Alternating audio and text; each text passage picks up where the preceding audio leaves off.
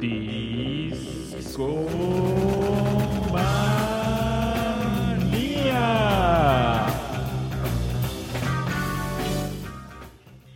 Hola, ¿qué tal? Muy buenas noches. Bienvenidos a su podcast de confianza, Discomanía. Gracias por esperarnos a los que nos están escuchando en vivo a través de mixler.com diagonal discomanía. Tengo a mi derecha al buen Aureliano Carvajal. ¿Cómo estás, Aure? Hola, ¿qué tal, mi querido Babis? Y un saludo muy afectuoso, como siempre, a todos los que nos están escuchando en vivo desde Mixler eh, slash Discomanía. Y para quienes no nos estén escuchando en vivo, es decir, que nos, quienes disfruten de Discomanía desde iTunes, Desde la comodidad de su... desde su dispositivo móvil Sí, o iba a decir- computadora. Iba a decir iPad, iPod, pero ya eso ¿Ya fue? es del pasado, tal vez, Aure, ¿no? iPad puede ser. iPad sí, pero iPod no. Ya, ya, ya nadie tiene iPod. Oye, Aure, ¿y quién, ¿de quién es esa voz? Esa voz Es la voz universal. es la voz de Discomanía. de disco. del buen Rash, que ya tenía ganas de charlar de- acerca de esta banda. Ahorita, va- ahorita vamos a ello. Rash, ¿cómo estás? Muy bien, bien puestísimos para hablar de del temazo que tenemos el día de hoy. Y pues muy felices, muy felices de echar cotorreo una vez más en la cabina de Discomanía. Aure, ¿de qué vamos a hablar esta noche? Pues vamos a, a estar hablando de una banda mm, de rock americano. La banda se llama Chicago. Por ahí les estuvimos haciendo varios teasers ¿no? en nuestras redes sociales, eh, que se las recordamos antes de iniciar. Estamos en, Instagram. en Instagram, ya somos chicos modernos que hacen historias en Instagram. Eh, Oye, oye, Aure, qué mal millennial soy. No sabes el trabajo que me costó subir historias a Instagram y bueno, yo, yo vi... fracasé como millennial. Yo vi este parte del proceso y sí noté dificultades. Sí, sufrí en el camino, pero lo logré. Dense una vuelta y tal vez puedan encontrar ahí nuestras historias. Eh, nos pueden encontrar, encontrar en Instagram eh, como discomanía-fm, que también es la forma en que, con la que nos pueden encontrar en Twitter, es decir, discomanía-fm. De nuevo, ah, en Facebook estamos como Discomanía Podcast ¿Es correcto? y en ¿Dónde más, Aure? Y en Spotify estamos como Discomanía Podcast. Todo juntito. Como Rash Pro. Rush Pro juntito, chavos. Efectivamente. Entonces, ya saben, esas son nuestras vías de comunicación. Comuníquense con nosotros para que nos digan, como en este caso, eh, qué es lo que les gustaría ah, escuchar en próximos shows, críticas, comentarios, recomendaciones, eh, saludos, como no. Ayer, allí los estaremos esperando. Y hablando de, de, mm, gente que nos pidió temas, yo recuerdo que, mm, que hace no mucho fue una persona a la que nos dijo por ahí en Twitter que tenía ganas de, de algo de Chicago, ¿no? ¿Recuerdan? Es correcto, es correcto. Y pues estamos cumpliendo las peticiones. Así como en el chat de Mixler nos acaban de pedir eh, especiales de Queen, de Janis Joplin. Pues alguien se acercó a nuestra cuenta de Twitter y nos dijo, oigan chavos, ya queremos que escuchar algo de.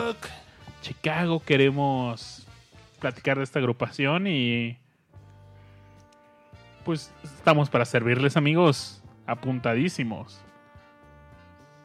Me parece perfecto. Y, a ver, antes de entrarle a los facts y esos detallines, yo les preguntaría, pues, ¿cómo conocieron a Chicago?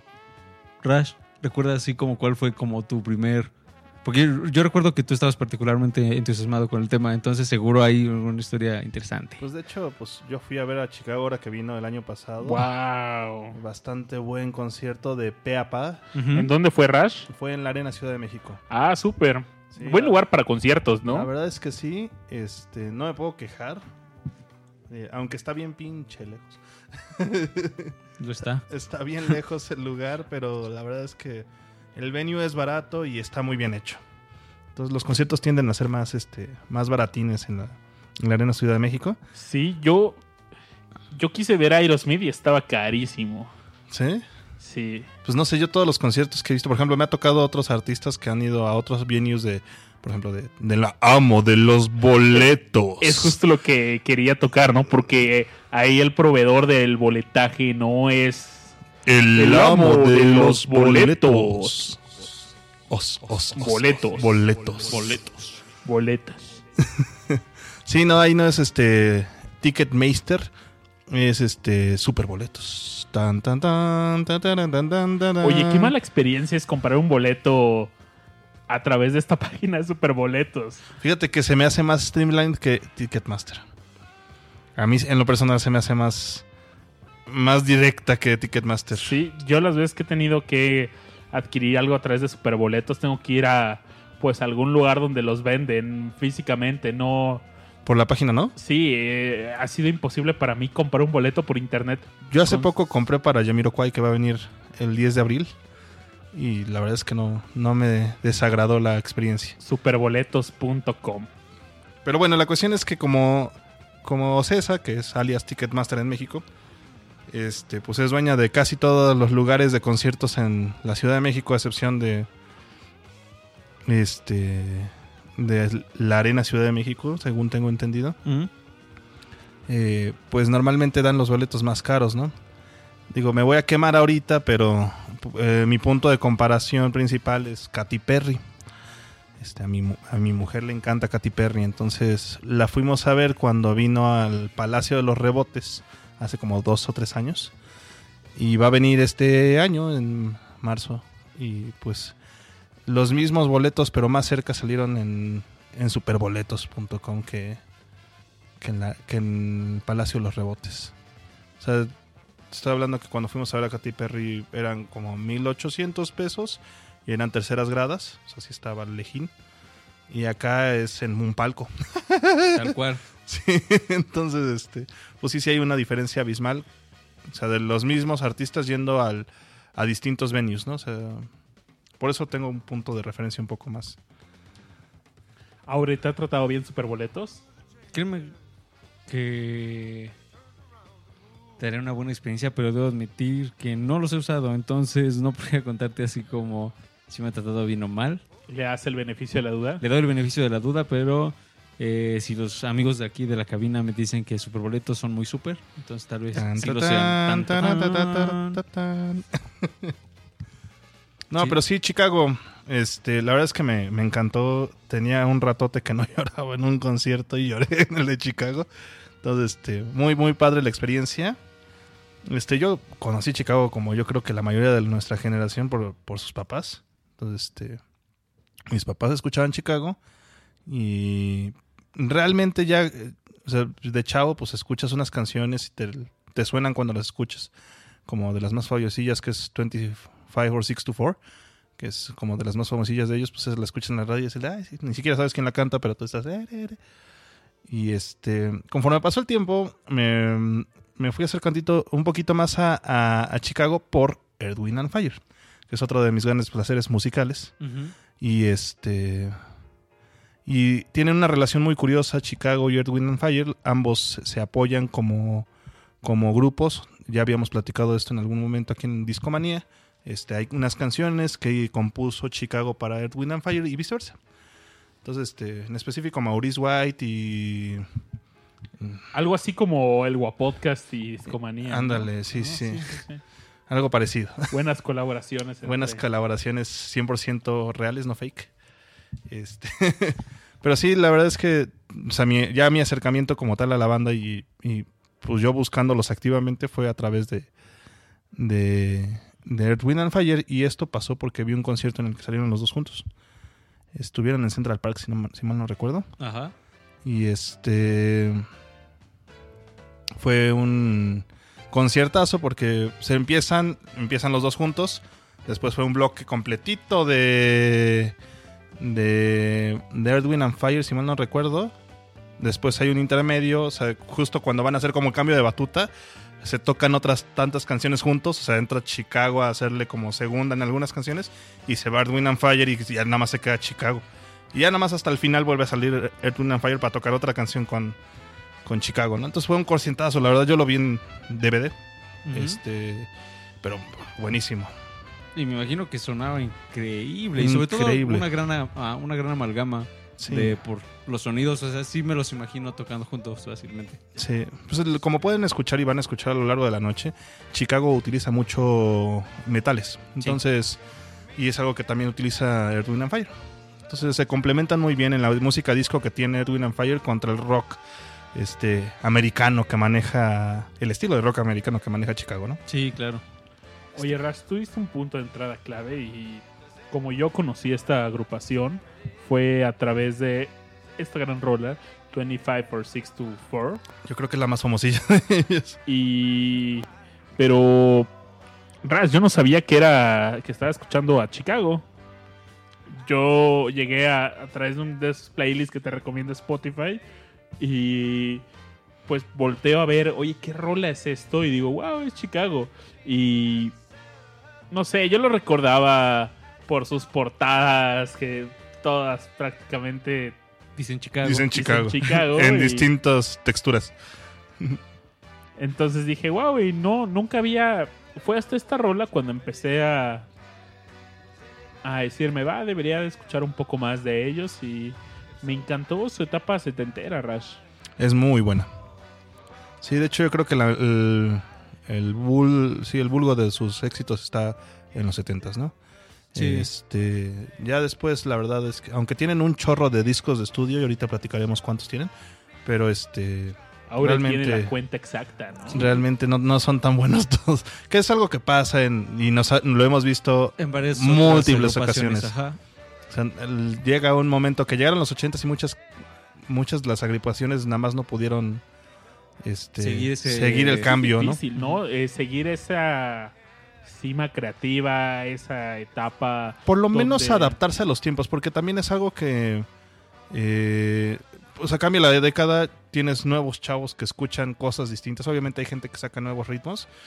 Tienes que adaptarte de una otra forma, no digo que cambies completamente tu esencia, pero sí tienes que incorporar cosas pues de la nueva generación para mantenerte Y, y lo intentaron porque por ahí, este, que eso eran eh, los discos post 78, también intentaron incursionar, por ejemplo, en el disco que era así como lo de hoy, ayer. Eh, y, o sea, no podríamos decir que no lo intentaran. Eh, pero también algo que podríamos también mencionar es que quizá, quizás esa genialidad juvenil ah, que en algún momento fluía también, quizás se, se perdió un poco y también le sucedieron algunas tragedias que, que ah, nos hacen de entender que quizás hubo algunos momentos este, ya cercanos a la década de los 80s y en los 80s en donde simplemente las cosas pues no eh, fluían tan bien y la verdad eh, yo acercándome a sus discos noventeros y hay algunos, o sea, creo que hay unos de esta década, ¿no? O sea, de post 2010. Hay Según uno, yo no, el ¿no? último salió en el noventa y tantos, ¿no? Si no, ahorita checamos. Sí. Eh, pero no, no eran tan, pues, geniales, por decirlo de algún modo, sobre todo en comparación con lo que pues, vamos a estar escuchando a lo largo de esta noche. Yo hay una antología que creo que debe estar en muchas casas. eh, creo que se llama Chicago 9. Ah, que es como su primer este grupo, grupo de, bueno, antología de hits. Y ahí venía así desde Saturday in the Park y todas las ot- algunas otras que venimos, hemos venido Como la que mencionando. estamos escuchando de fondo creo que también viene. Oh, sí, claro. Eh, y así los, los conocí porque un disco que tiene mi padre por ahí y ese fue como mi primer eh, approach con, con Chicago y por supuesto la siempre fiel Universal Stereo. Eso caniqué también. Ahí hay muchos, muchos, muchos temas, este, sobre todo los- algunos de los más melosones, que también son más cercanos a la década de los ochentas. Eh, ahí eh, son habituales. Entonces, ¿Sabes, Aure? Justo Mm. iba a mencionar eso y creo que es culpa de Universal Stereo que me haya negado tanto acercarme a Chicago. a ver, ¿por, por qué? pasar en la radio solamente esos temas melosos. Digo, eran, son bonitos todo, pero Pero hay Not más. my cup of tea. Exactamente. y yo por eso me resistí bastante tiempo. Sí, pues ahorita que ya entramos en los primeros discos, yo hace rato le le decía a Babis que cuando, por ejemplo, cuando escuché el Chicago Transit Authority, eh, que es su primer disco, eh, en comparación con estas velocidades o, finales de los 70s y, y 80s y demás, pues sí se nota así como una distancia así como muy, ajá, muy clara. Terrible. Hay, hay una canción que me encanta que inclusive tiene ahí sampleos de, de los Beatles. Es, si no mal recuerdo, South California Purples. Y están en una onda bien psicodélica. Sí, definitivamente. Pues ese disco salió en el ses- el 69. Eh, por ahí también, ahorita checando ya todos sus discos. Fíjate que el último disco que sacaron, mi querido Raz, salió en 2014. Ah, mira nomás. Es el Chicago 36. Y aquí hay un detallín eh, que, que podemos comentarles en esta etapa de, de previa a clavarnos con los discos. Es si hay un elemento característico de Chicago y sus discos es que están, salvo por algunas mínimas ex- excepciones, están numerados en- con números romanos. Eh, y todos por lo general comparten esto que ya les mencionábamos, que es la misma la- el mismo logo que dice Chicago, eh, con distintas presentaciones. Entonces eso también... Siempre la misma caligrafía. Exacto, los hace como, pues, les da una personalidad como única, porque, bueno, al menos yo no ubico muchos otros grupos que hagan esto, Toto. Toto creo que sí. pero también las numeraciones, Sí. ¿sí igual? Oh, mira nomás. Tan, tan, tan, tan, tan, tan, tan. Y definitivamente esas, pues esta presentación les dio un estilo bastante singular y sobre todo algo que los distinguía. Y hablando de, que- de cosas que los distinguían, quizás podríamos partir un poco de su sonido, que era lo que mencionaba Raz hace un rato. Eh, no era común ver una banda de rock con metales, definitivamente no lo era, pero creo que eso también es parte de la magia y de ese sabor eh, muy especial que tenía su música, ¿no es así, Raz? Así es, definitivamente. Y una de las cosas que más me llama la atención es este. Yo les puedo platicar más bien desde el punto de vista de alguien que los acaba de ver, ¿no? Este. En vivo. Y aunque obviamente ya no es el, todo el grupo original. Sí, sí, es- es- ya creo que ya hay hijos de algunos ahí en la, en la agrupación y todo el rollo. Pero siguen sonando igual. E- Es algo impresionante.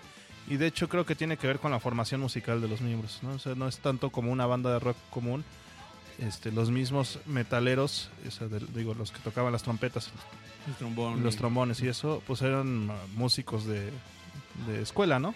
Entonces Sí, había, o sea, está escrita la, la música en partituras, entonces por eso pueden replicar también, yo creo, la idea del, se le tocas así, pues porque ya hay una partitura, ¿no? Algo que no se da comúnmente en los grupos de rock, también, claro. ¿no? Eh, Pero oye, Ras, pareciera que hubo mucha rotación en este grupo, pero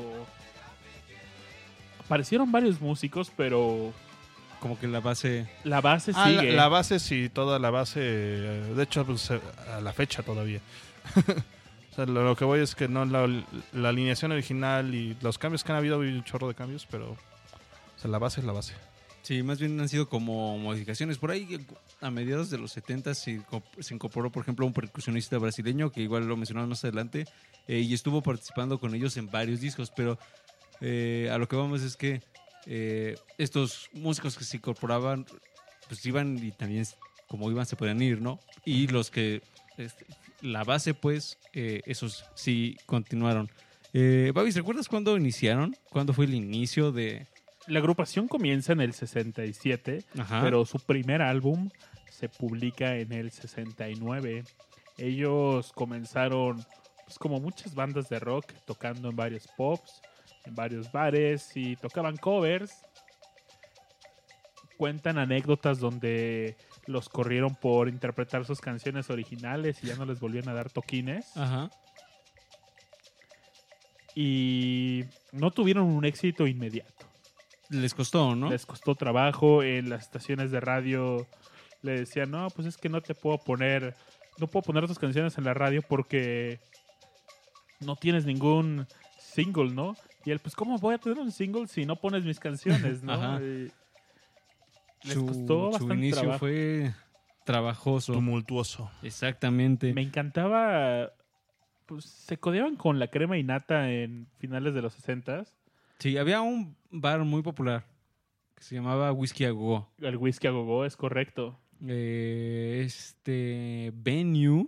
eh, aquí en Discomanía hemos tenido oportunidad de hablarles de, de varios venues como el CBGB o. ¿Cómo se llamaba? Donde tocaba Willie Nelson, el armadillo. Ah, fue. Es algo así. Bueno, es algo con armadillo. Eh, en donde fue a tocar el buen Willie Nelson y se encontró con muchos hippies fumando marihuana.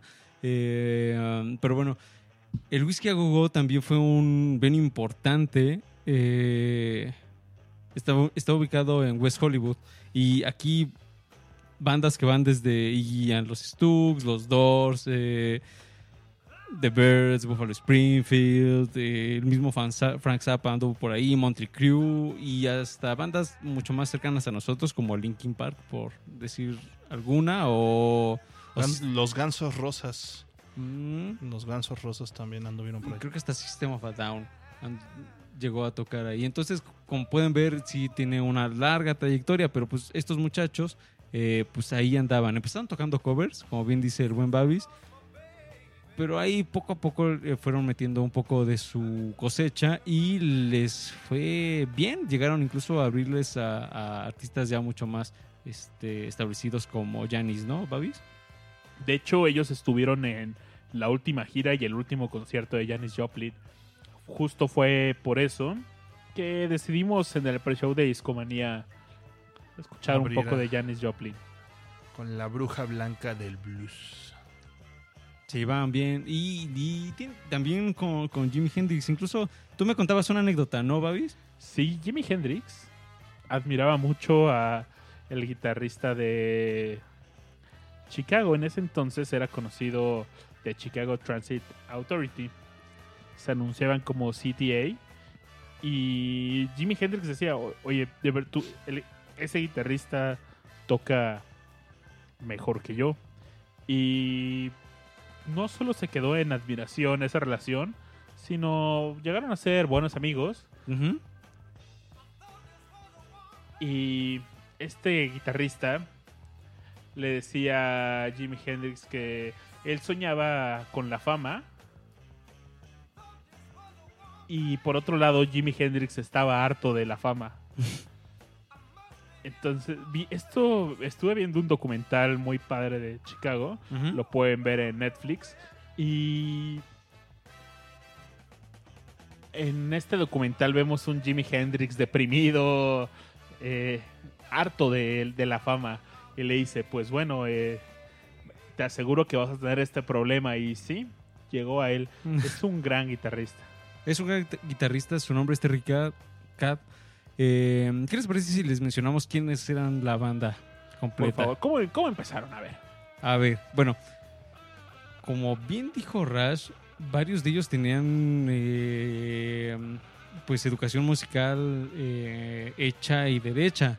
Eh, los originales eran Walter para Cider, que era el saxofón Y flautas. y flautas, Terry Cat, que ya lo mencionamos, que es don guitarra, Danny Scraffin en la batería, James Pankow en el trombón, Lee Lugane en la trompeta. Y Robert Lamb en los teclados y vocales. El último que se integra es Peter Cetera, el bajo, eh, que se unió a la banda porque mm, los llegó a escuchar en un toquín y les gustó y como que hicieron, como congeniaron bien, porque eh, la banda tenía a o sea, dos de sus vo- vocalistas eran barítonos, es decir, eh, y Lam, y necesitaban un tenor.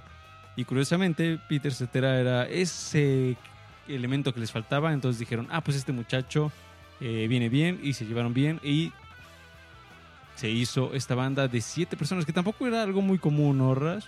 Sí. Eh, a finales de los 60, pues la mayoría de las bandas de rock pues eran de este o tríos o cuartetos o a lo mucho cinco Cinco personas. integrantes, sí. Pero siete ya era así como, mmm.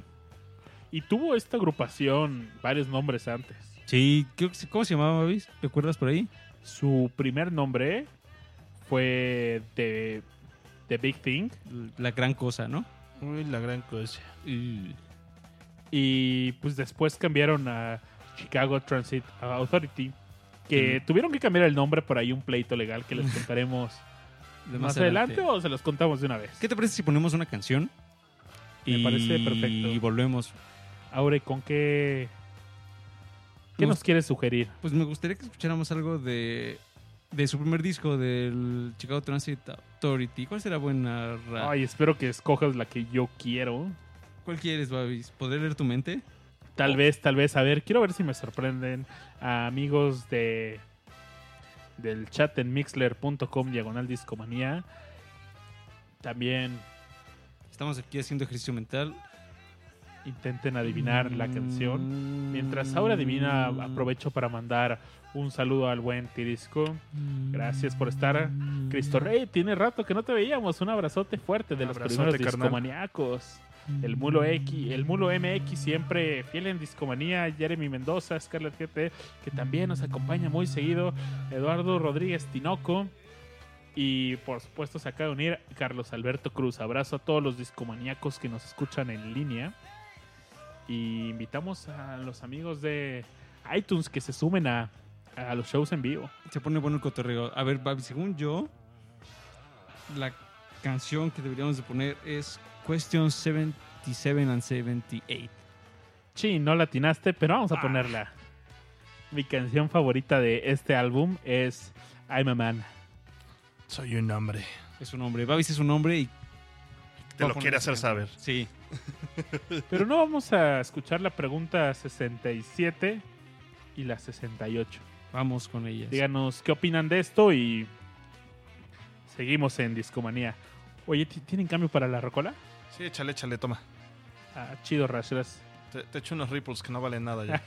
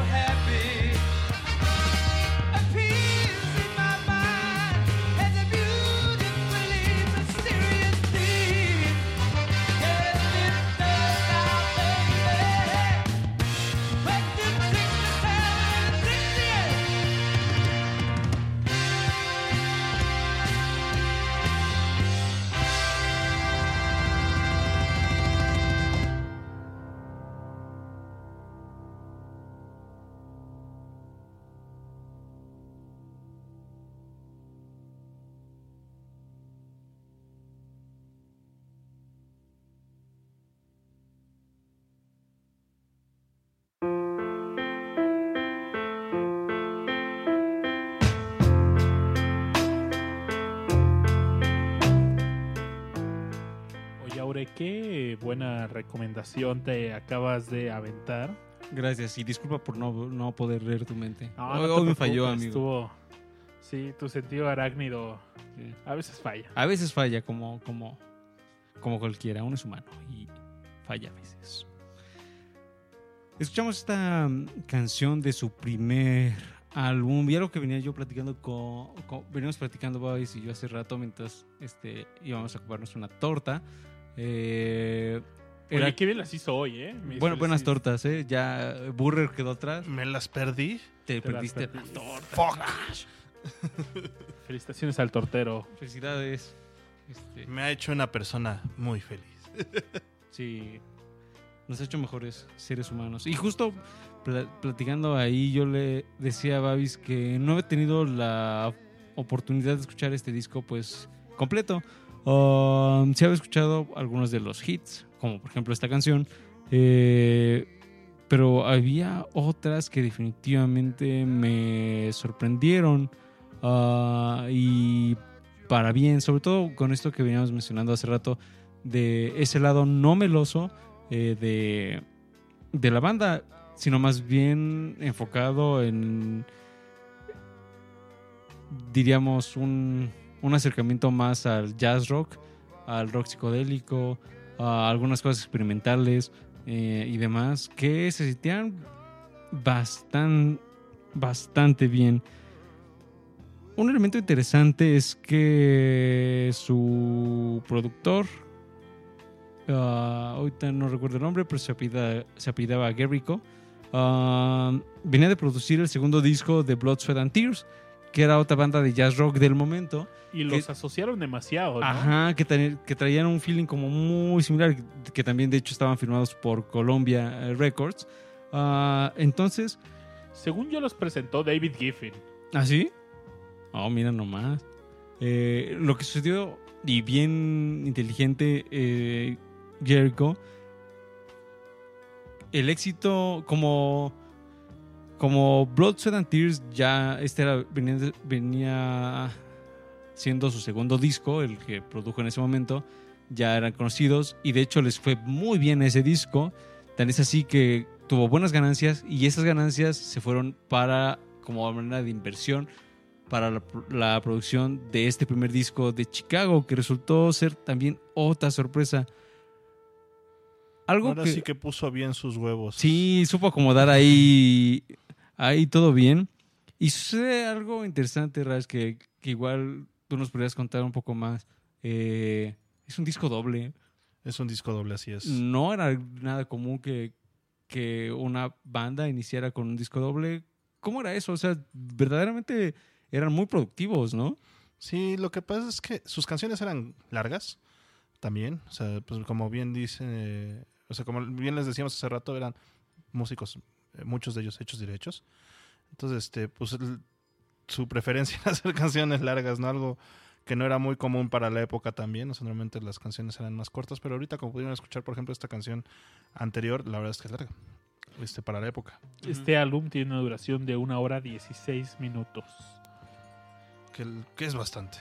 Sí, pues habitualmente que tendrá un álbum unos 45 minutos. Ajá, más o menos. A la fecha, ¿eh? O sea, la fecha como que la media es como de 45 o 50 minutos. Y este... Y bueno, lo que dicen ellos es, este, la gente pensaba, o sea, que, que ellos sacaban discos dobles como para, Farolear, ¿no? para decir, ah, la vamos a hacer grande y miren cómo sacamos disco doble. Y la razón atrás era pues esto, el, el, el qué tanto puedes grabar en un, en un LP, ¿no? Es el medio, el formato, este, no les permitía grabar tanto como ellos querían, ¿no? Entonces la opción era pues disco doble, ¿no? La verdad es que le salió muy bien la apuesta, yo creo que fue muy buen disco el CTA y este y el siguiente también estuvo buenísimo. De hecho, en España, por ejemplo, por razones de cautela comercial de, de Columbia, publicaron el álbum como dos álbumes distintos. El uno con el nombre original, Chicago Transit Authority, y el segundo, I'm a Man. Órale. Que es la canción favorita de Babis. Babs. Claro, recomendación del tío Babaspot.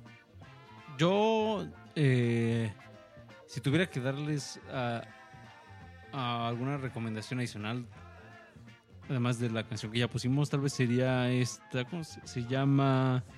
Freeform Guitar. Ah, Freeform Guitar. Ah, es Que es una locura. Sí, sí, sí, está bien Que es densa. totalmente Entiendo. jazz rock Ajá, sí, y es, un- una pista instrumental. Sí, no tiene voces. Nada, eh, en donde este, mu- este guitarrista, que era el que admiraba eh, Jimi Hendrix, es decir, eh, Terry Cat, pues Se básicamente se pone a llamear y se luce. Entonces, para que para que vean también los matices que pudo haber- que, que logró tener esta, esta banda en su momento. Y ahí lo que, lo que estaba leyendo no hace mucho era que el deal con, Colu- con Columbia fue más o menos así. Eh, sí, lo recuerdo. O sea, hubo un deal, porque les dijeron, pues, ¿ustedes qué? O sea, así Nadie tal cual. quería- nadie, nadie nadie los los quería conoce, no están en la radio. eh, ¿Qué onda? Eh, y además llegan con un disco doble, o sea, ¿cómo? Y mm, el acuerdo fue que les, eh, a sus regalías les iban a hacer un corte. Eh, pero pues eran chavos, querían el espacio y dijeron, pues va. Pero aguanta, Entonces, Ore, no solo hubo eso. Más, hubo más mañas de Colombia. Además, otra cláusula a ver, cuéntanos. era si ellos no podían cambiarse de disquera, a menos que ellos Mm, quisieran. Ajá. Entonces, solo ellos podían decirles, no, no quiero grabar este nuevo material tuyo. Y solo de esa forma podían buscar otra disquera. Ok, entonces fueran dos, pues, ¿cómo los llamarías?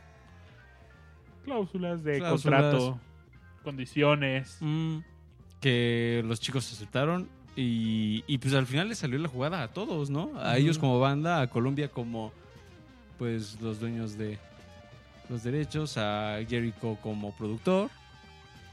Y hasta a Chicago Transit Authority porque los recordaron ahora. de hecho, por eso se cambiaron ¿no? el nombre para el siguiente disco porque no querían repercusiones legales con el Chicago Transit Authority. Es que El verdadero Chicago Transit Ajá. Authority. Tengo entendido que como empezaron, o sea, el disco fue- o sea, le fue bastante bien. eh, empezaron a hacer gira, por supuesto. Y ahí fue como en ese momento de popularidad en donde llegó el original Chicago Transit Authority y estaba ya la amenaza latente de que si no hacían algo iba a haber Demanda. pedos legales, ¿no? Para los que no saben qué es el Chicago Transit Authority, sería algo así como el RTP. El de- RTP de aquí de México o el así. Sistema Colectivo Metro. Sí. Lo que era el Ruta 100. eh, Uy, no. Todavía, de hecho, si se, si se sabrían por qué se llama Ruta 100 porque costaba 100 pesos subirse al...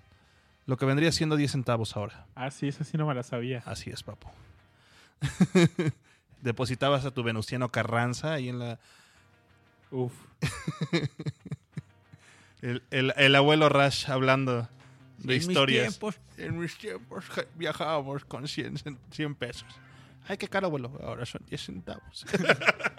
Ah, qué triste. Pero lo que no, no fue tan triste fue pues el éxito de, de este disco que estuvo 171 semanas en el top 20 de Billboard. O sea, sí rompió un récord. Eh, Estuvo bien, cabrón. A la gente le gustó, le gustó este sonido, esta combinación de metales con guitarras y sonidos rockeros. Y el impulso continuó eh, pues para bien, porque luego vino Chicago, que luego la gente lo suele también llamar Chicago 2, por lo mismo de la numeralia La numeración, sí. eh, posterior, a que también, o sea, este segundo disco es mi favorito. Eh, y es eh, Ah, pues es que ti- es tiene un grandes discazo. piezas, tiene grandes piezas. Es un discazo. No sé si quieran hacer un- algún último comentario de este primer disco o ya quieren Vamos al segundo, vamos al segundo. de. Chicago. Eh, De hecho, yo quiero pedir, Rush quiere pedir canción. pedir canción. Y antes de que Rush pida canción, les quiero comentar un, un detallín. Este disco venía con dos advertencias que me parecen bien buenas. así muy, muy importante eh, destacarlas. Ah, la primera es eh, This endeavor should be experienced sequentially, es decir, esta travesía debe ser experimentada de manera secuencial, o sea, de manera Sí. continua, seguida, eh, una tras otra, básicamente, las canciones. Y la segunda cláusula decía, with this album, we dedicate ourselves, our futures, and our energies to the people of the revolution and the revolution in all of its forms. En este álbum nos dedicamos y nos bueno, sí, nos dedicamos, dedicamos nuestro futuro y nuestras energías a las personas de la revolución.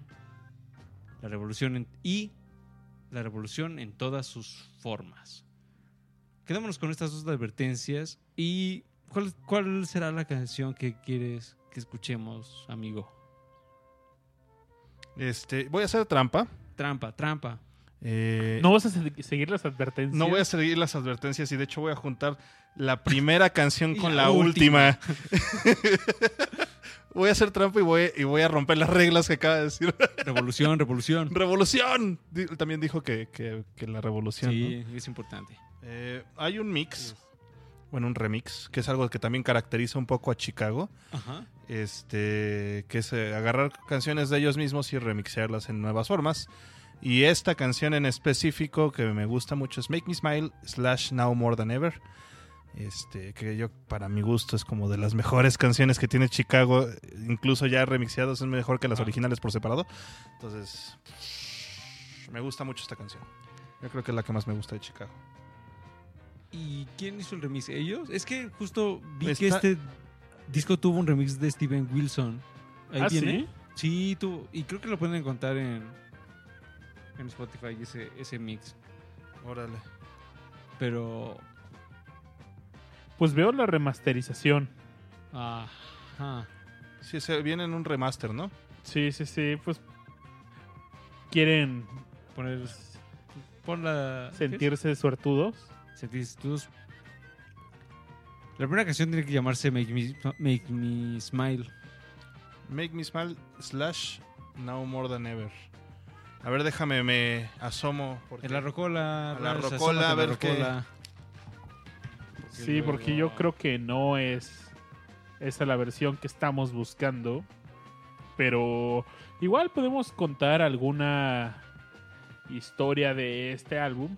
Que fue uno de los. En, en este álbum fue cuando sonó por primera vez en la radio. Ajá, ya, según yo ya la, ya la puse ahí en, en la, rocola Babis. Ah, Ah, súper. chécale bien. Pero eh, Ahí está. ya la encontramos, Ya, ¿no? ya, ya. Ah, siempre. Ay, Pues ya vamos tenemos escucharla maña, y ya de tenemos maña. regreso les platicamos esta historia, ¿no? Sí. Bueno, pues. Rush, ¿cómo se llama esto nuevamente? Eh, Make Me Smile slash Now More Than Ever. Y esto sigue siendo Discomanía. Vámonos. Bye.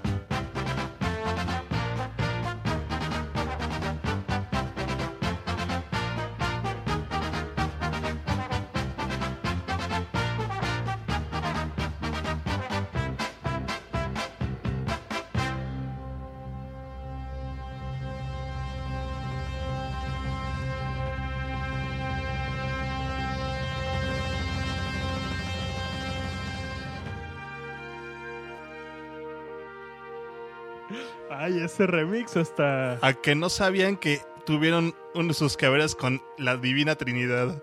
Emerson Lake and Palmer. ¡Pum! ¡Pum! Siempre hay sorpresas, siempre hay sorpresas. Siempre, en siempre hay sorpresas. Oigan, aprovechando que escuchamos este remix, pues hay una historia con esta canción de Make Me Smile Cuéntanos. porque forma parte de una suite, una gran de suite. una gran suite de 19 minutos que se llama Ballet for a Girl in Buchanan. Probablemente lo pronuncié mal, pero Sí, Seguramente el ma- mataste la palabra, pero ustedes Yo lo imagino disculpen. como Buchanans, pero Buchanan. sí, ¿no? o Yo algo por ahí, ¿no? Eh, sí, Babis. Es un popurrí muy singular. Y esta canción, pues describe eh, este James Pankow, que fue de las primeras, la primera canción que escuchó de Chicago en la radio y que él iba manejando en su coche y de repente, ¡eh! Un momento, esa canción es mía. y dijo, ¿qué? Empezó escuchando Make Me Smile y pasó de que no querían poner sus canciones a que pusieron una suite de 19 minutos. Se siguieron, ¿no? Sí, perdón, la suite es de 12 minutos. 12 minutos. Con 55 segundos. Y forma parte, son siete canciones. Ajá. Make Me Smile, So Much to Say, So Much to Give, Answer is Moment, West Virginia Fantasies, Color My World, To Be Free. ¿qué escuchamos y ahorita? No, Y no More, More than, Than- than Ever. Justamente, eh, yo cuando escuché esta, esta suite, eh, pues me, me encantó de, que de que cierra muy bien. Esta, según yo, aparece en el lado B del primer disco. Ah, Y lo cierra de manera, pues, fantástica. O sea, casi, casi como eh, lo relaciono con otro popurrí y es evidente con cuál lo voy a relacionar. Con el popurrí de Abbey Road, que también cierra Abbey Road. Lo sospeché fuertemente. Eh, No sé por qué ya veía venir eso. Sí, se viene a venir. Eh, que también son, son canciones de uno, dos minutos a lo mucho, ah, pero que con sus respectivas conexiones y como bien hacen las advertencias y escuchen esto de manera secuencial, eh, fluyen de manera excepcional. Y Now More Than Ever es como ese círculo que retoma este, este de Make pues, Me Smile. el estribillo de Makes Me Smile y ya como que cierra este círculo.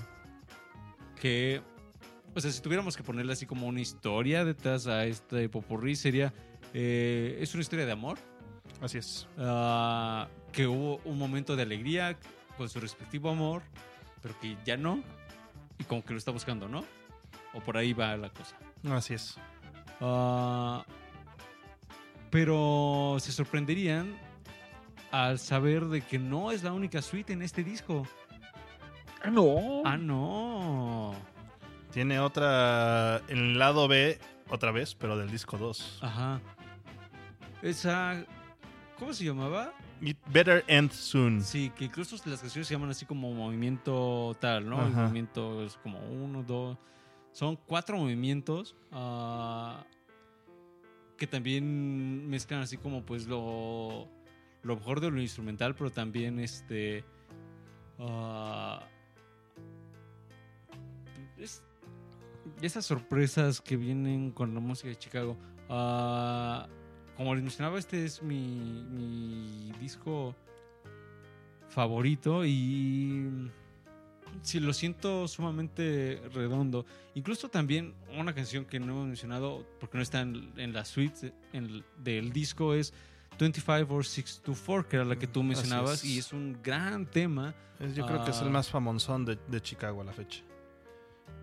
Sí, o sea, es que también algo que, que es muy disfrutable en estos discos que estaban cargados de energía. Y por ahí yo- yo veía también un, un documental por ahí que decía que estos músicos, al menos en esta etapa, era eh, que pasaban mínimo ocho horas diarias trabajando ellos.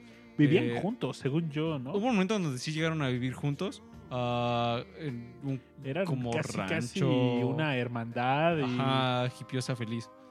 Ah, pero eso vino más adelante. En este momento, eh, sí pasaban mucho tiempo juntos, sobre todo porque también estaban de gira. eh, y también y pasaron pues mucho, muchas horas juntos on the road y muchas horas de creatividad. Y lo que ellos cuentan era, y es algo que también eh, me encantaría como comentar, es que como tal, o al menos yo, quizás ustedes no sé qué opinen, no hay un frontman como tal, sino que hay una horizontalidad muy especial que hace que como que todos aporten y puedan aportar con... De hecho, algo curioso y es algo que bueno que lo mencionas, cuando los fui a ver en, en vivo, eh, sí, definitivamente, o sea, aunque pues, se tiene que manejar por espacio, que, que están las batacas, las percusiones atrás y las guitarras y los metales adelante, este, pero pues se la pasaban moviéndose por todo el escenario todos. Entonces no era como, ah, ahora yo estoy al frente y este, yo soy el, el frontman. No, no hubo nadie haciendo eso, más bien como, como, como es- también tienen una discografía muy grande, cada quien ha hecho canciones. Entonces, pues había el momento de, de ¿cómo se llama? De Cetera, había el momento de, de este Lam, ¿no? Entonces, eh, es muy bonito ver el- la sinergia que, se, que tienen ellos mismos en el escenario.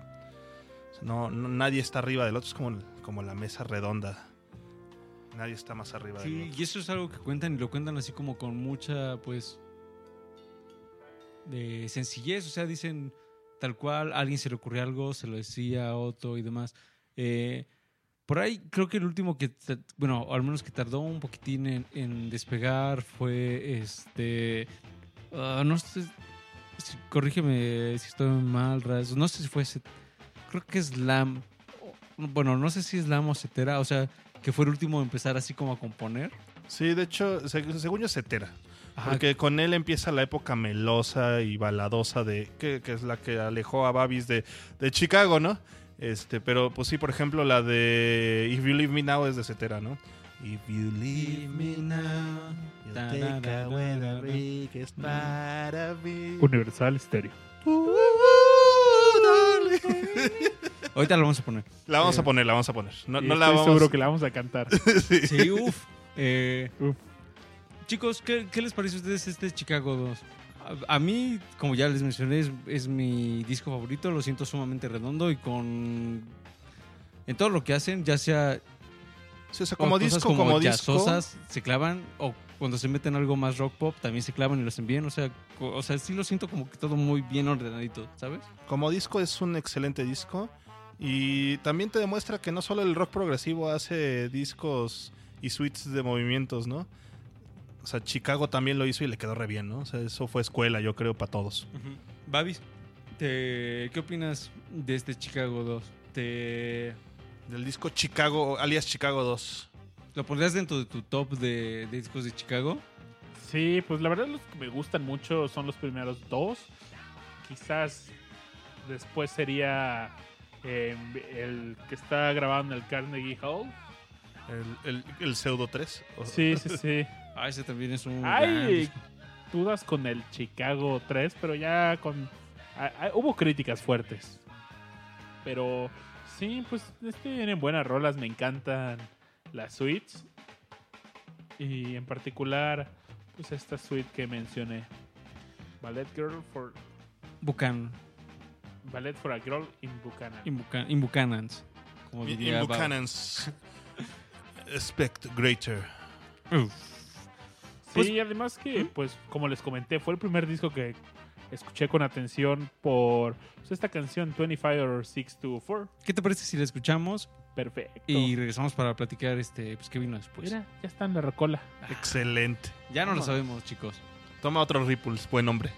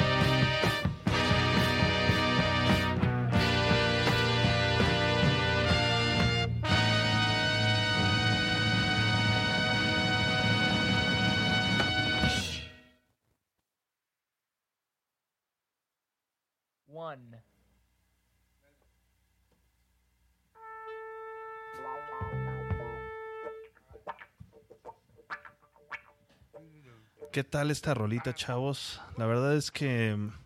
Fíjate que algo que, que, que, que- me gustaría como hacer un poquito más de énfasis es la importancia que tiene Terry Cadd en, en Chicago y pues obviamente el declive que tuvo después de su partida.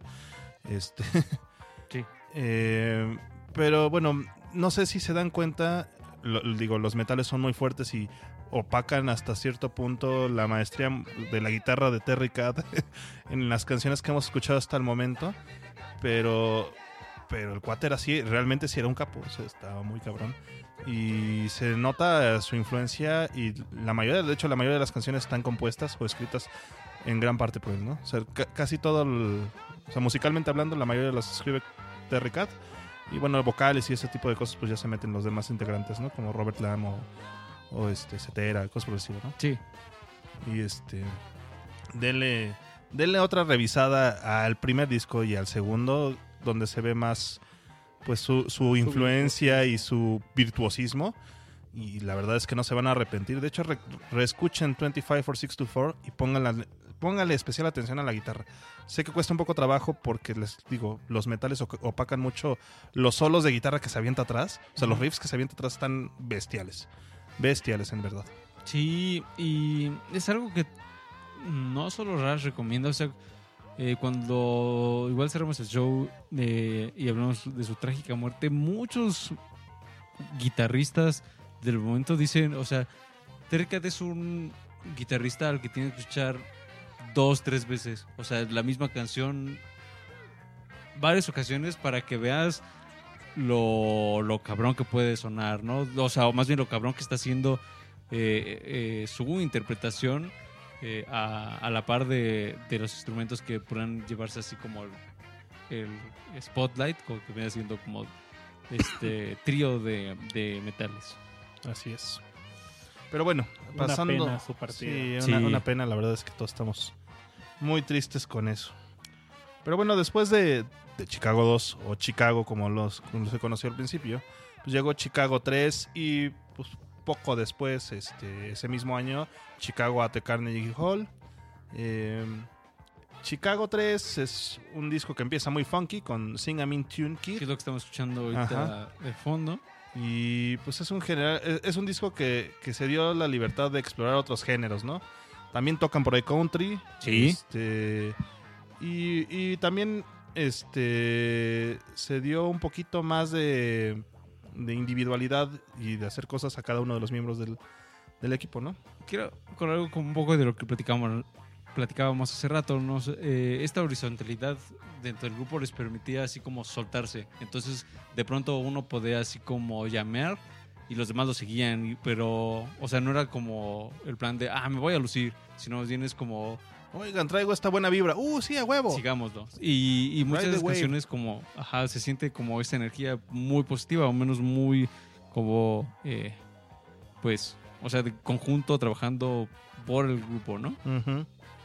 Mm, incluso también eh, se llegaron a clavar ya en, en cosas de fusión jazz, Sí. en, algún, en algunas de estas este, canciones de este disco, que hay que decirlo, también es doble. Eh, y, e igualmente bastante disfrutable. Yo lo que Mm, siento en este álbum es el funk. Y Sí, o sea, tiene este inicio, es- esta canción, por ahí también tiene unas locurillas guitarrosas ah, bastante disfrutables. Y en general, como bien dice Babis, eh, los elementos funky son pues bastante bien logrados, o al menos ese es mi parecer. Eh, algo, el disco venía como con ciertos goodies, eh, con ciertos, ¿cómo, cómo llamaremos este goodies en español? Regalitos, Sí, sí. obsequios, Extras. extras. Ah, venía con un póster de la banda en donde cada miembro venía este, con un uniforme de las distintas guerras en las que había participado Estados Unidos. Eh, estaban parados frente a un campo con cruces, ah, representando a todos los que habían muerto en la guerra de Vietnam. Ah, un elemento que no hemos mencionado mucho, pero que también es importante en Chicago. O sea, sí hubo varias canciones que tenían como tinte político. Ah, No, pues, pues, sobre todo la advertencia número 2 del disco anterior. del tema de la revolución y demás, Ajá, ¿no? Obviamente está cargado políticamente Chicago. Sí, sí, sí. Eh, y pues este era un mensaje pues también bastante eh, interesante e importante en este, en este segundo disco. Lo, lo que también habría que comentar un poquito es que también eh, estaban en medio de muchas giras y demás y llegaron a sentirse pues este bastante cansados. O sea, como que también, o sea... No, no era un trabajo sencillo así estar sacando discos dobles cada año. Eh, sí. Pues sí, había un trabajo que, que llegó a cansar a estos, a estos chicos. Sí, no, aparte, o sea, tan estrepitoso y con, o sea, tan grandes los discos, ¿no? Porque eran, habían sido tres discos dobles hasta el momento. y uno por año. y uno por año, entonces algo pesadísimo, ¿no? De acuerdo. Babis, ¿tú te sabes cuál, cuáles son las tres suites que aparecen en este, en este disco?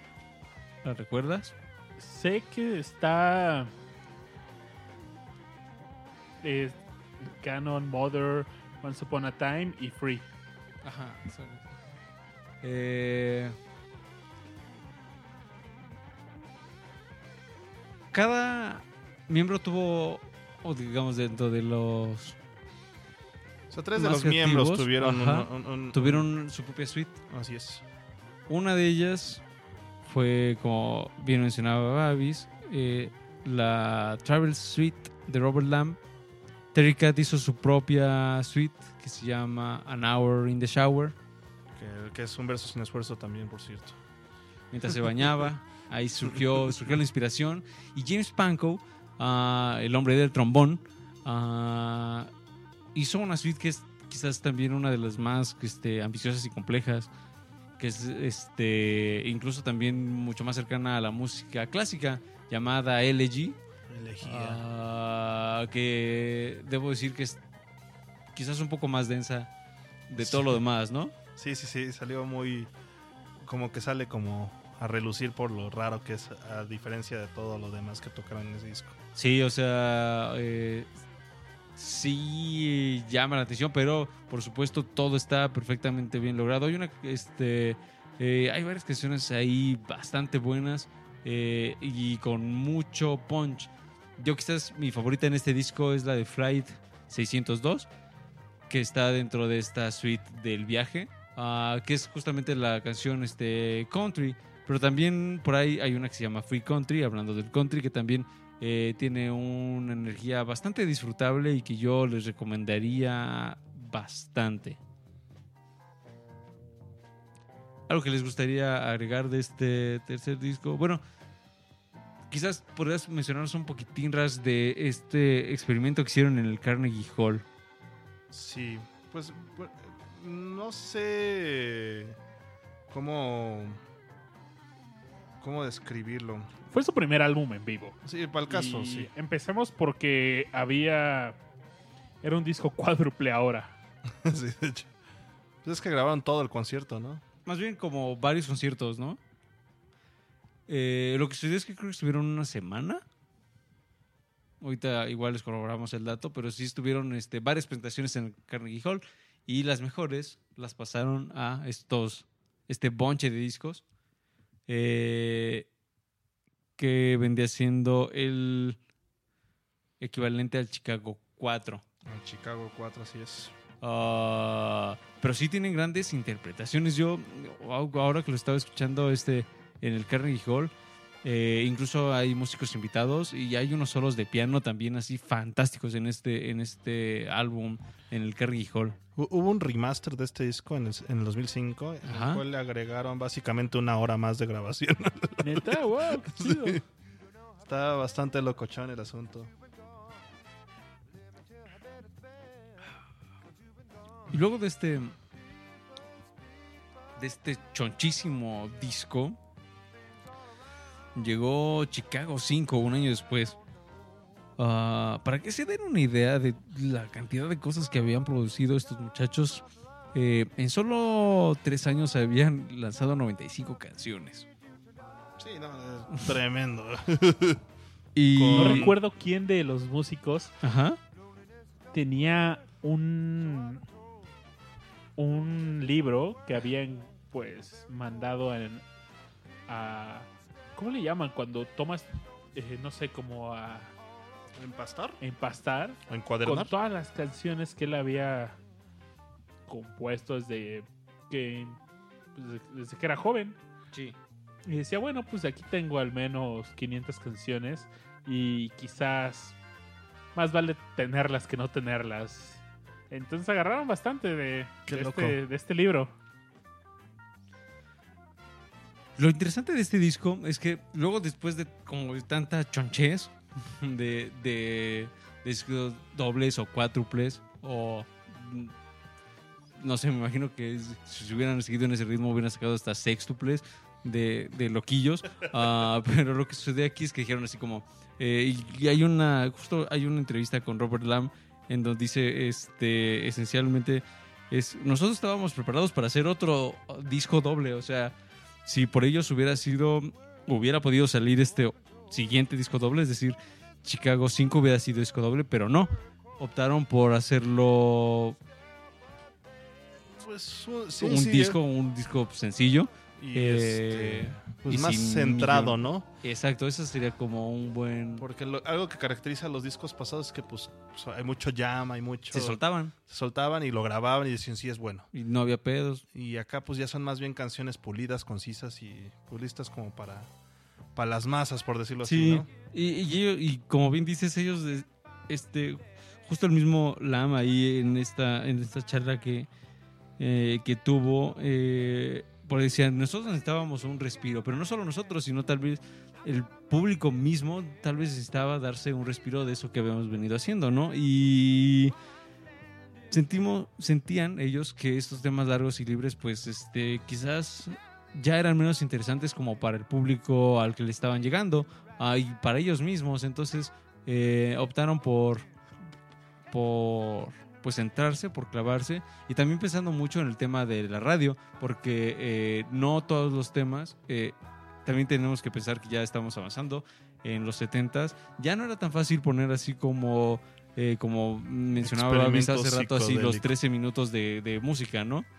Sí. Eh, ya era así como, no, pues este, canciones más meditas eh, para De que hecho, se puedan ellos escuchar. Decían que les sorprendió que llegaran a la radio, porque si quería sonar, en la radio sonaban canciones de cuatro minutos, tres minutos y Como lo dijo Billy. Joel en su momento con The Entertainer.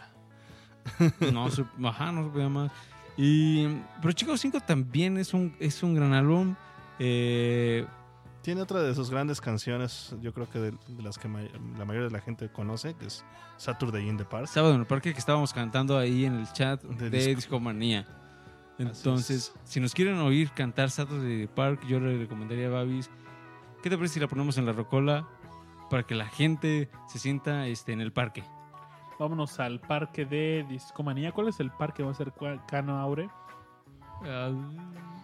Pues no sé, el parque de la esquina. Parque México, vámonos allá. Vamos al Parque México.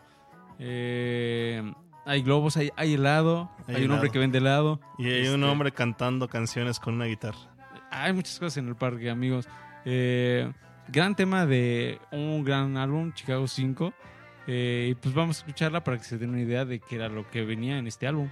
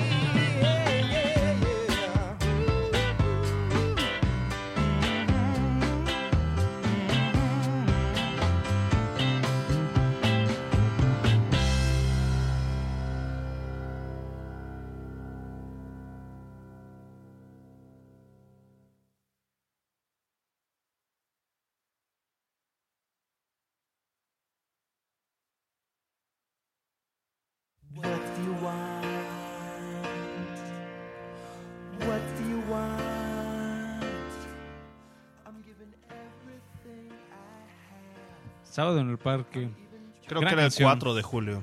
4 de julio. Y había un hombre que vendía helado. Entonces eso ya para mí es este el highlight de un sábado en el parque, helado, parque, este árboles, no sé.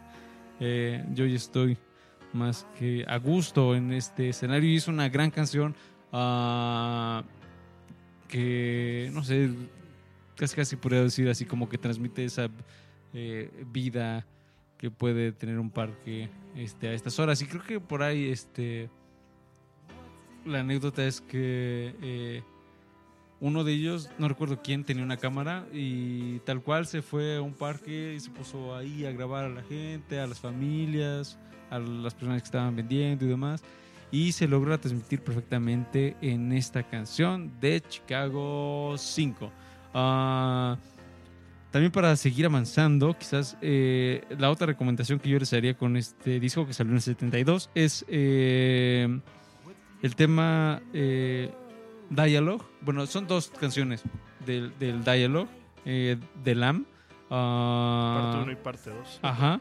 Y ahí es otra recomendación. Ahí chequenla. eh, creo que la pueden disfrutar. Es algo también de lo mejor logrado de este álbum. Y llegó el Chicago 6 y vale la pena mencionar también que fue también como un cambio en la forma en que ellos hacían música porque eh, su productor este James Jericho tenía unos estudios Construyó unos estudios. construyó unos estudios que también eran como una comuna ah, que eran los famosos Caribou Studios. Ah, creo que originalmente eran un rancho o algo así. Pero todos fueron a vivir ahí. Y también la idea era de que otros músicos, quien quisiera, también podía ir y grabar ahí. Era así como un eh, idilio musical. ¿No es así, chicos? Sí, así es. Y pues, la verdad es que se volvió la casa de los siguientes cuatro discos de la banda.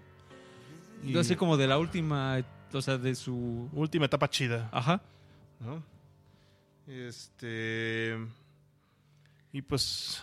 Chicago 6 Se da ahí. se da ahí. Y pues realmente yo, yo considero que ya de aquí no hay mucho. Mucho de qué hablar sobre cada uno de los discos. Porque Ajá. realmente no es como que innovaran muchísimo. Más bien tienen buenas canciones y sería bueno hablar de ellas. Este. Y pues conforme va pasando el tiempo, pues obviamente van bajando de calidad porque pues, se va agotando la cosa y obviamente con la muerte de Terry Cat pues las cosas se van el al carajo, ¿no? Eh, hoy te estamos escuchando. ¿Qué estamos escuchando, Babi? Es una canción muy melosa y viene también en ese 6. Solo tú y yo. Solo tú y yo. Solo tú y yo. Solo tú y yo. Pero 1973, amigos. es justo. Aquí ya estamos en, en la melosés y quizás Babis no se sienta tan. Tan con- feliz. Tan contento. Soy puro odio. Estoy llenito de odio. Pero. pe- Pero curiosamente, estas canciones melosas eran las que estaban pegando mejor en la radio. Y de hecho, eh, fueron ellas las que muchas personas identifican eh, porque son las más comunes en estaciones de radio como Universal Stereo, ¿no? Es correcto, es correcto. ¿Y ahora quién, quién fue ese? Porque ¿Qué, qué fue esa, esa voz? esa voz. Oiga, ¿cómo está mi estimado Adolfo? ¿Cómo le va? Fernando Cepeda. Babs. Oiga, tiene rato que no venía a Discomanía, ¿eh? Sí, definitivamente, chicos. ¿Cómo están? Buenas noches. Oiga, siempre le he querido preguntar ¿por qué la noche queda atrás? Un nuevo dintel se asoma en el horizonte. Cuando hubo alegría, ahora hay ventana. Ahora el Intel. y tú ya eres de Intel. Tú ya eres dintel. A ti que eres soltera. que eres Busca- ventana. Busca, buscarás no el dintel que, al- que halague tus horizontes. Eh, Rash, ¿qué, recomendar, ¿qué nos recomendarías de- del Chicago 6? Este, ha- hay una canción muy bonita de, de este disco que, que la verdad es que me, me gusta mucho y es este... ah, se me fue el nombre, justo lo tenía en la, en la punta de la boca. ¿Cuál, cuál, Rash? Híjole, creo que fue un, o sea, fueron dos singles, el que estábamos escuchando ahorita y este que les iba a Aquí te decir. presto lo que está Oh, aquí en, en la rocola. Excelente, déjame ver la rocola. Y es Feeling Stronger Every Day. Esa sería una muy buena rola. Igual y la puede poner Babis ahí para, para que la escuchemos con gustito, ¿no? Es una canción escrita por Peter Cetera en colaboración con James Pankow, el hombre del trombón. El hombre del trombono. Y aunque no, no se llegó a colocar tan alto en los en las listas de popular, popularidad, al menos si llegó a la posición 10. Ya es en- top 10, chavo. En Billboard. De hecho, algo que no comentamos desde el 2008, Billboard considera a Chicago como la banda con más éxitos singles Ajá. en la lista Billboard. Y a partir del 2015 creo que es, es la banda con más álbumes De la vida. de la vida. Oigan, otro dato que no mencionamos. Datos, datos. Dato duro.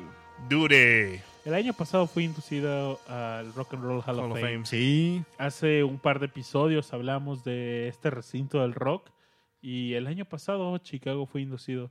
Yo creo que fue como performer, ¿no? No Sí, estoy muy sí, sí. seguro, pero Pues yo me imaginé que sí. lo sospecho. Y bien merecido. Yo creo que bien merecido.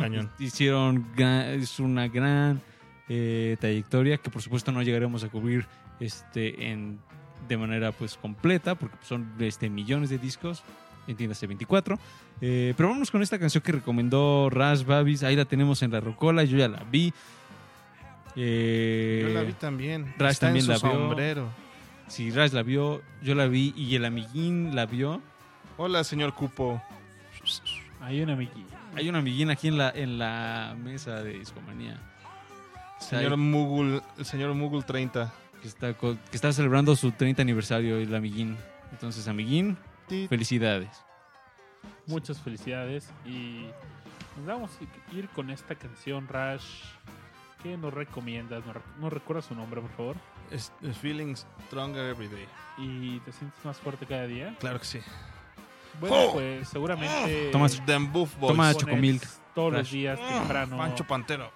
Después de escuchar La Noche Quedó Atrás esta canción y vamos a ver si nos hace sentir más fuerte. Tomen chocomil.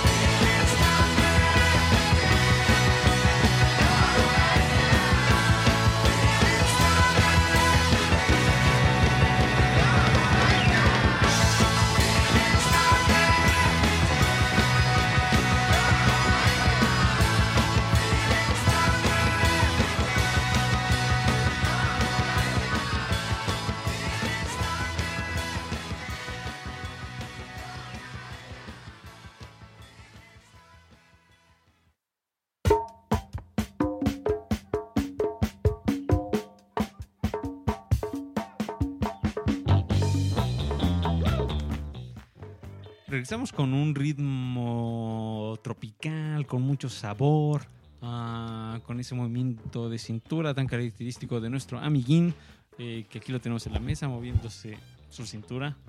Eh, miren cómo se mueve, miren cómo se mueve, Cupo, miren esa cupo. cintura.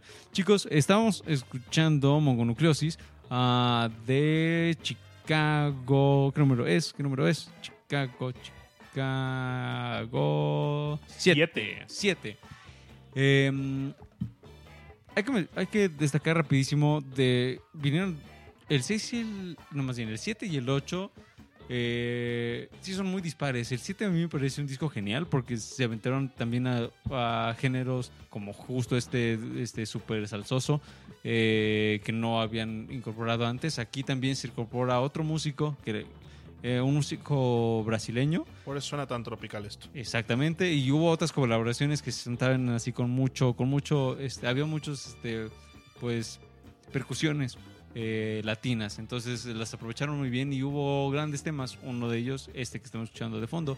Eh, el problema vino con el Chicago 8, que la verdad a mí es así como uno de los que digo, "Eh, ah, nada disfrutable, al menos eh, a mi gusto, y creo que también le fue medio mal en críticas, ¿no? Es un disco que tiene ahí a un pajarín detrás, un pajarín de color rojo, ah, detrás de la letra de Chicago.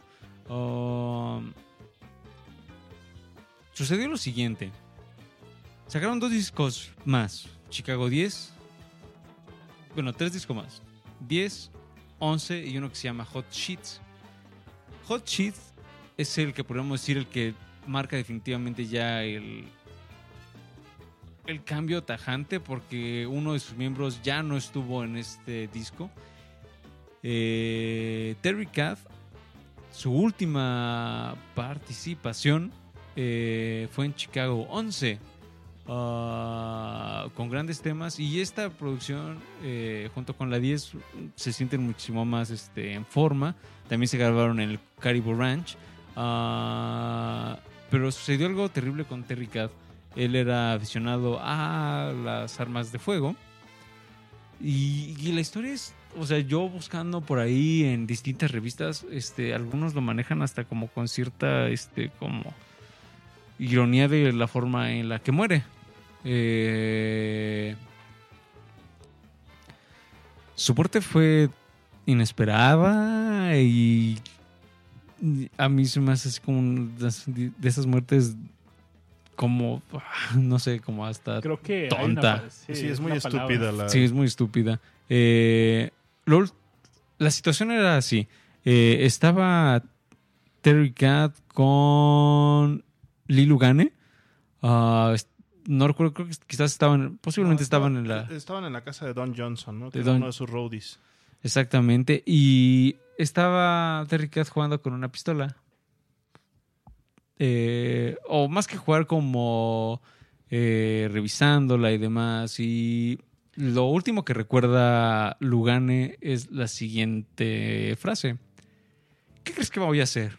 ¿Que me voy a volar los sesos?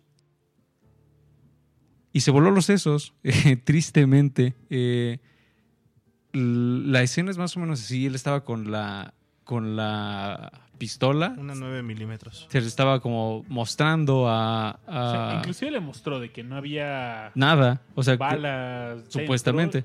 Y, y resultó la- que sí había una bala. pero Entonces, estaba en el cañón. ajá. Eh, cuando él le dice esto de, ah, eh, ¿qué crees? ¿Que voy a volar los sesos? Era cuando le estaba como mostrando el arma. Ah, incluso hay un documental de, de- de la muerte de, de Terry Cat que hizo, de hecho, su hija. Ah, en donde pues explica, y hay varias, este, como, pues, eh, pues narraciones y demás de, de lo que sucedió y demás, ¿no? Entonces se, se narra esto que está Terry Cat jugando con la pistola, pero todo el mundo ya sabía que él era fanático de las armas de fuego, entonces también como que como que se sienten en confianza, ajá, de que él estuviera así como con, con su pistola. Eh, y cuando presiona el gatillo, pues efectivamente se dispara en la cabeza y muere. Y fue Esto devastó al grupo. fue un golpe de de que se- según yo, eh, Chicago ya no se recupera. O sea, y a pesar, porque luego llegaron más guitarristas, pero, o sea, casi casi uno los podría poner en una lista, pero ni- ninguno tuvo eso que, que tuvo Terry ¿no? Y, y, pues sí, eh, el último disco en el que él está presente y también Jericho, el productor, también como que fue tal como el impacto que, que generó esto que Jericho también se va. Ese es su último disco eh, que les produce. Y pues los demás sí, siguieron y era lo que mencionábamos, siguió la base, pero eh, hubo un hueco que ya no se llenó. Rash, comentario acerca de este, de este pues suceso y sobre todo como de qué pasó con Chicago. Algo que tenemos que tener muy en cuenta es que pues ellos eh, al momento estaban pues en la cúspide de su carrera en ese momento y pues como todo buen grupo de rock seguramente también andaban bien en drogas y Bloqueando. desmadre y pues obviamente esto pues la, la estupidez en la que la forma en la que se muere Terry Cat pues reafirma mucho no la, el nivel de, de desmadre que se llevaban no Sí. y este. Y pues a a base de esto, pues yo creo que el grupo también le bajó mucho al desmadre, ¿no? Y también mucho esta idea, yo creo que con Hot Street, de cambiar de género radicalmente. Al ¿no? disco. Al disco, como para alejarse de lo que ya llevaban haciendo antes, ¿no? Que digo, no les fue muy bien, pero pues es obvio, ¿no? Después de la pérdida de un. O sea, nadie espera que te vaya re bien después de que se te muera uno de tus miembros, ¿no? O- Y siendo Terry Cat, yo creo que una de las personas más importantes del grupo, ¿no? Este. mm, Tuvieron como un resurgence, si lo quieres ver así, un poquito más adelante con. Con, en los ochentas en algunas canciones, pues, este, Sacaron, o sea, siguieron sacando discos. y algunos de ellos incluyeron singles este, que les fueron bien. Así es. Singles, o sea, ya nada más eran como una Sí. o dos canciones que estaban chidas. Eh, a mi gusto, la verdad es que Chicago murió en el 78 como grupo que producía buena música. Este, Después de eso, pues vino un declive muy cabrón. Y también en algún momento, pues se van, se, se sale este. Ay, ¿cómo se llama? El chico del trombón. No, no era el chico del trombón. Creo que se llama Cet No. Cetra. Se, Cetera. Cetra se- Cetera se sale del grupo en, en el 86 o en el 87, no recuerdo bien. Y pues ya nada más bien, o sea, ya, ya quedó como...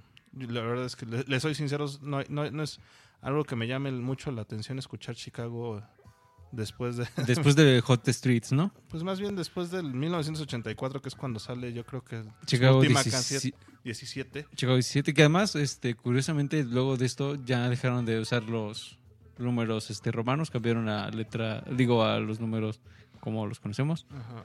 Eh, Números arábigos.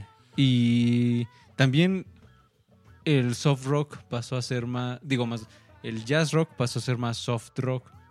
Y, y es algo que algunos les critican porque es así como, ah, pues ya como que se ablandaron. Se hicieron más poperos, más baladosos. Se acabó mucha de la experimentación. Y. Y así fueron las cosas. Definitivamente. uh, un. Una escena muy trágica para una banda que venía muy bien. Babis, comentario acerca de, del pues de esto que venimos platicando antes. Igual ponemos una rolita para antes de entrar al bloque de, de conclusiones, pero para cerrar con pues me con esto. parece perfecto. me parece perfecto cerrar con esa canción que tienes en mente. Pero estamos hablando que falleció el guitarrista probablemente favorito de Jimi Hendrix. Gran guitarrista, poco. poco valorado y creo que y eso está. está, está muy triste y de hecho este documental que hizo su hija eh, que igual en el siguiente bloque les doy el dato bien para que lo, lo chequen es este o sea recopila algunas entrevistas con otros guitarristas y músicos por ejemplo con Steve Lukather recuerdo que lo menciona eh, y y decían eh, Guitarrista de Toto. Ajá. Eh, estos músicos decían, pues, era, o sea, posiblemente, además este año él estaba plan, este, Terry Cat estaba planeando un disco, su primer disco como solista, ah, que obviamente ya no se hace. Concreto. Ah, pero muchos de estos músicos contemporáneos y que estaban conscientes de su talento decían, este, él eh, tiene como la capacidad para estar en estas listas de top 100 guitarristas de, la historia y lo peor es que no está, o sea, que, o sea, como que sí fue así como, ah, pues ya se murió y ya. Eh, y su hija justamente para intentar como traerlo así como de regreso a, la luz, este, hace este documental que se enfoca mucho en el talento de su padre, ¿no? O sea, como para que no quede olvidado ni relegado en la historia de la música. Así sucedieron las cosas. Vamos con una canción. eh, antes de, ya terminar el show de hoy. Ah, quiero poner una canción. Este. Sí es melosa, Babis. Y de hecho es tan melosa que la portada del disco es una barra de chocolate.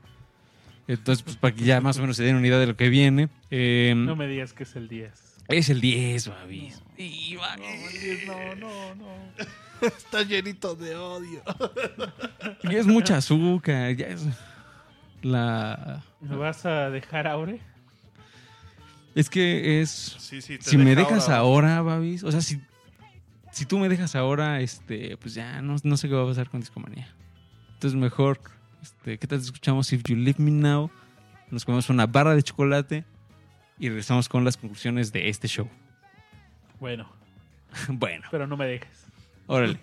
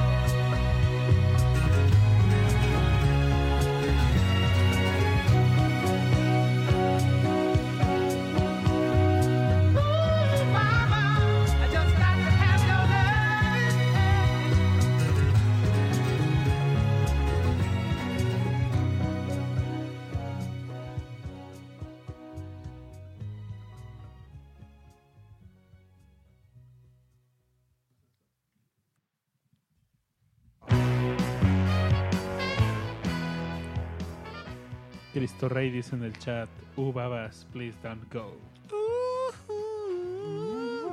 We come so far, leave all behind. Pues. Pero me encanta el... Baby, please don't go. Tin, tin, tin, tin, tin, tin, tin. Ah, pues sí, llegamos a la parte final de este show dedicado a Chicago. Por ahí una puntualización muy bonita con relación a esta canción. Eh, a partir del 2010, todo lo que se genera de esta, de esta canción, sobre todo de presentaciones en vivo, se está donando a eh, la Sociedad Americana de, en contra del cáncer eh, y concretamente van a los fondos de lucha contra el cáncer de mama. Entonces, gran este, colaboración ahí de los chicos de Chicago con esta sociedad y, que- y, pues qué bueno que así sucede. Eh, amigos, conclusiones. Babis. Babis. Amigos, eh, estamos hablando de una agrupación con una trayectoria de 46 años. No, ¿cuál 46 años, papu? 50. O sea, la gira fue de 50 años el año pasado. Más de 46 años. Perdón. Más de 100 millones de álbumes vendidos. Y grandes éxitos, por supuesto. No en vano, nuestro buen amigo Adolfo Fernández Cepeda. La nos- voz universal. La que estuvo presente brevemente en este show. Que vino de pronto, ¿no? Como que Vino de es- pronto y se animó. es discomaníaco, aunque ustedes no lo crean y Es un viejito buena onda. buena vibre. Buena vibre. Me encanta, definitivamente los primeros dos álbumes me encantan y me quedo con el álbum en vivo en el Carnegie Hall. Es mi parte favorita de Chicago. Y bueno, pues ya lo mencioné, no soy tan fan de la parte melosona, pero me llega, me llega. Te llega.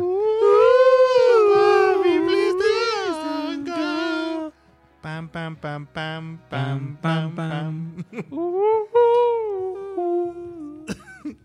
El Babi sueña con ovejas eléctricas. Aure.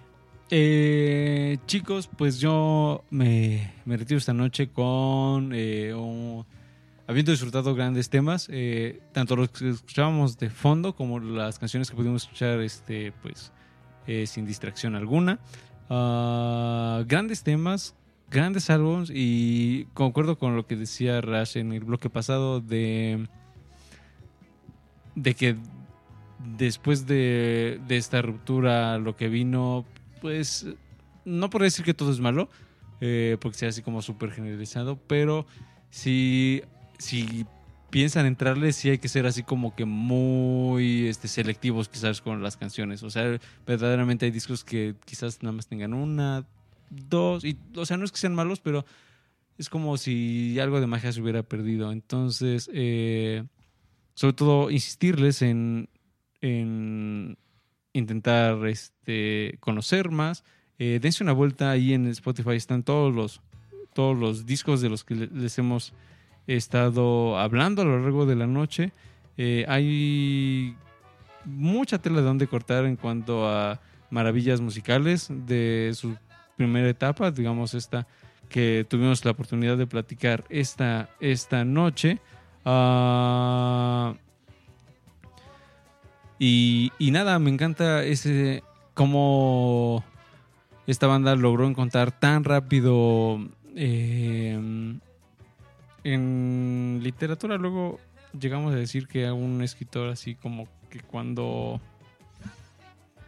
cuando empieza como a volar o algo así eh, es cuando encuentra encuentra su, bro- su voz propia. Ento- es, es decir, cuando su estilo se vuelve tan único que lo puedes reconocer tan, con una facilidad este pues eh, notable. Y eso creo que sucedió muy rápido con Chicago. Encontraron muy pronto un estilo que cosecharon y perfeccionaron a lo largo de varios discos. Y nada, a disfrutar su, su música, a disfrutar sus experimentos y los muchos géneros que, que tuvieron a bien, eh, pues, experimentar con. Yo les había dicho que les iba a mencionar el nombre de- del documental que hace la hija de Terry Cat. Y el documental se llama Chicago The Terry Cat Experience. Entonces está disponible en iTunes y en otras plataformas de streaming. También está, por supuesto, en medios físicos, llámese DVD, Blu-ray y demás. Eh, chéquenlo, ahí está la recomendación por si quieren saber pues, más así como acerca del talento de Terry Cat para que no se quede olvidado porque eh, sí es un músico que no pues no está en muchas listas así como de los mejores guitarristas y demás eh, y que debería de estar porque sí sí derrochaba talento. Gran noche eh, como siempre con los amigos y qué bueno que por fin le pudimos dedicar un espacio a Chicago Hay otro documental que me gustaría mencionar. recomendar Ajá. Este lo pueden ver en plataformas como Netflix, se llama No More Than Ever, la historia de Chicago. Es un documental reciente, se, se publicó el año pasado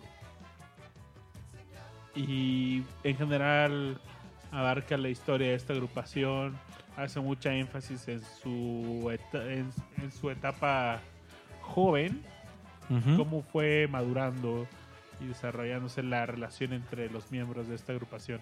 Se lo recomiendo. pues ahí se quedan con estos dos documentales Rash Pues bueno, hablar de Chicago es hablar de. Es como decir, ay, no manches, tienes un grupo que realmente nadie pensaba que iba a pegar porque literal así se los platicaron desde el principio y fueron una bomba, ¿no? Este. Y también con el paso del tiempo, lamentablemente, con la muerte de Terry con sus distintas incursiones, no sé, yo, yo creo que algo que, tratamos de hacer aquí en Discomanía es como de los, de, de los artistas que, que recomendamos o de los que llegamos a hablar, este, si vemos que tienen una época turbulenta, pues más bien no lo tocamos porque no es la idea, ¿no? Más bien lo que queremos nosotros es que conozcan esa banda. Entonces, por eso tanto alejarnos de la etapa post 80 ¿no? Bueno, mediados de los 80 para adelante. Este, y mejor recuerden por, o sea, Chicago por lo grande que fue en los 70 ¿no? sí sus momentos más más Sus- altos y que, que fueron muy altos Muy, muy altos. Y sabes, yo creo que no hay tampoco, no sé, canciones malas, sino son más difíciles que, que te lleguen y... Ajá, o sea, O que te no tienen la genialidad, ¿no? O sea, y de hecho, pues se dedicaron mucho al baladeo, ¿no? Como, como dice buen Babis, que es algo que le molestó mucho y por eso se había alejado de, del buen camino. Ah, no es cierto. Eh, pero sí, la verdad es que Chicago como grupo es uno de los grupos que más me gustan. También es de los grupos que han seguido tocando durante tanto tiempo. Creo que solo los Rolling tienen más tiempo que ellos. Ujú. ¿no? Co- tocando juntos. Es- Entonces son un grupo longevo, ¿no? Y es algo muy digno de aplaudirse. La verdad es que irlos a ver en vivo gran experiencia es una experiencia gigantesca. Literal me sentí como quinceañera, así, ah, mojando el- la panty y todo el rollo. La verdad es que fue una experiencia tremenda. Y se los recomiendo mucho. Si llegan a volver a venir, vayan y vean a Chicago en vivo. Es un excelente concierto. y además dices que tocan así la rola perrona Sí, Pura rola perrona. Pura rola perrona y estás así de... O sea, si no has escuchado mucho Chicago, por lo menos siete canciones las vas a cantar. Así te, los, así te lo aseguro. Y eso es mucho que decir. O Ujú. sea, si no eres fan del grupo... Perrón, está perrón. eh, sí, y vamos a bailar... esto algo que que está perro. está perro. Y el Moogle baila. Algo que está perro. Ay, Está perón, está perón, está perón. No, pues sí, la verdad es que qué bueno que le dedicamos tiempo a Chicago. Eh, escuchen otra vez, les, les hago otro énfasis bien cabrón en la genialidad de Terry Cat y escuchen mucho sus canciones y los riffs que se aventaba en los primeros tres discos son tremendos y se ve mucho de su genialidad en esos discos. Y este, pongan la atención a los detallitos, es donde más brilla Chicago conforme vas, vas escuchando, porque primero empieza como muy genérico. Yo creo que cuando tú escuchas este Chicago empieza como muy, ah, sí, órale.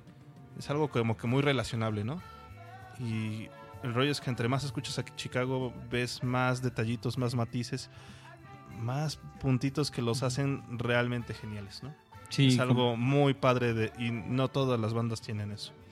completamente de acuerdo. Quizás la última, vamos a poner una canción, por supuesto, de despedida. La última que yo recomendaría antes de, de ya de, de irnos y de que acabe el show es una canción de, del Chicago 11, donde todavía estaba Terry Cat vivo, que se llama Take Me Back to Chicago. Es una canción que dura como cinco minutos y poquito más. Eh, muy animosa y muy disfrutable. Este es así como se les queda de tarea. Eh, como siempre, Tarea moral. Tarea moral. Eh, como siempre, muy agradecidos. Hoy hubo muchas personas conectadas ahí en el chat, interactuando. Este, nos da mucho gusto que nos acompañen en vivo. Ah, pero recuerden que nos pueden escuchar también en iTunes. Y les recordamos que nos pueden seguir también en Twitter, como Discomanía. Twitter. bajo FM. También estamos en Instagram, estamos en Spotify como Discomanía Podcast y en Facebook como Discomanía Podcast. Ahí nos pueden encontrar y esperamos sus comentarios eh, y que nos pidan pues, qué otras bandas quisieran que, que les dedic- dedicáramos un show. Al parecer ya nos pidieron Queen. Queen, Janis Joplin. Queen, Janis y por ahí estamos este, haciendo sorpresas, ¿no? Preparando ahí cosillas mágicas. Entonces, pues espérenlas. Eh, rapidísimo, un último, Babis, ¿cómo te pueden seguir en Twitter? Yo Twitter. soy Babasbot. Arroba babasbotrash. Rash Pro y Rash Pro juntito. O sea, Rash Son Pro- dos. Son Hay dos dos. Rash. Es como Pepue y Popo el Malo. Pepe, Pepe, el malo es Rash Pro y Rash Pro juntito. pero Los dos están juntitos, entonces Vienen Pues escríbanlos sí, así Son el mismo, los dos Sí, son buenos. sí, sí. son buenos. A mí me pueden seguir como arroba Aure Carvajal y Babis despide el show. Diles adiós. Amigos, adiós, Superman. Bye, Bye, bye, bye, bye, bye, bye. No, muchas gracias por escuchar Discomanía. Nos vemos la siguiente semana. Esperamos que hayan pasado un rato agradable con nosotros. Nosotros la pasamos muy bien. Sí. Y pues nos quedamos con ganas de escuchar más de Chicago. ¿Por qué no nos vamos con la última rola que consideras buena de ellos? O sea, la última buena que sacaron, que es de su etapa baledo, eh, también baladosa, que no te gustan mucho, pero Vale, vale, me rifo, me rifo. Pues ya, ya comió chocolate, entonces Sí, ya. ya estoy. You're the Inspiration. Yo creo estoy que sería bueno, bueno. cerrar con esa rola que también les dio, pues, yo creo que dinero para seguir haciendo discos y seguir, seguir saliendo de gira. Perfecto, nos despedimos con esta canción. Sí. De, mi, de mi año de nacimiento, chavos, 1984. 84. Dedíquensela a todas las personas que sean su inspiración. Nosotros se las dedicamos a ustedes porque ustedes nos inspiran. Ah, Ah, Hasta la próxima semana, amigos. hasta pronto. hasta pronto, bye. Chao.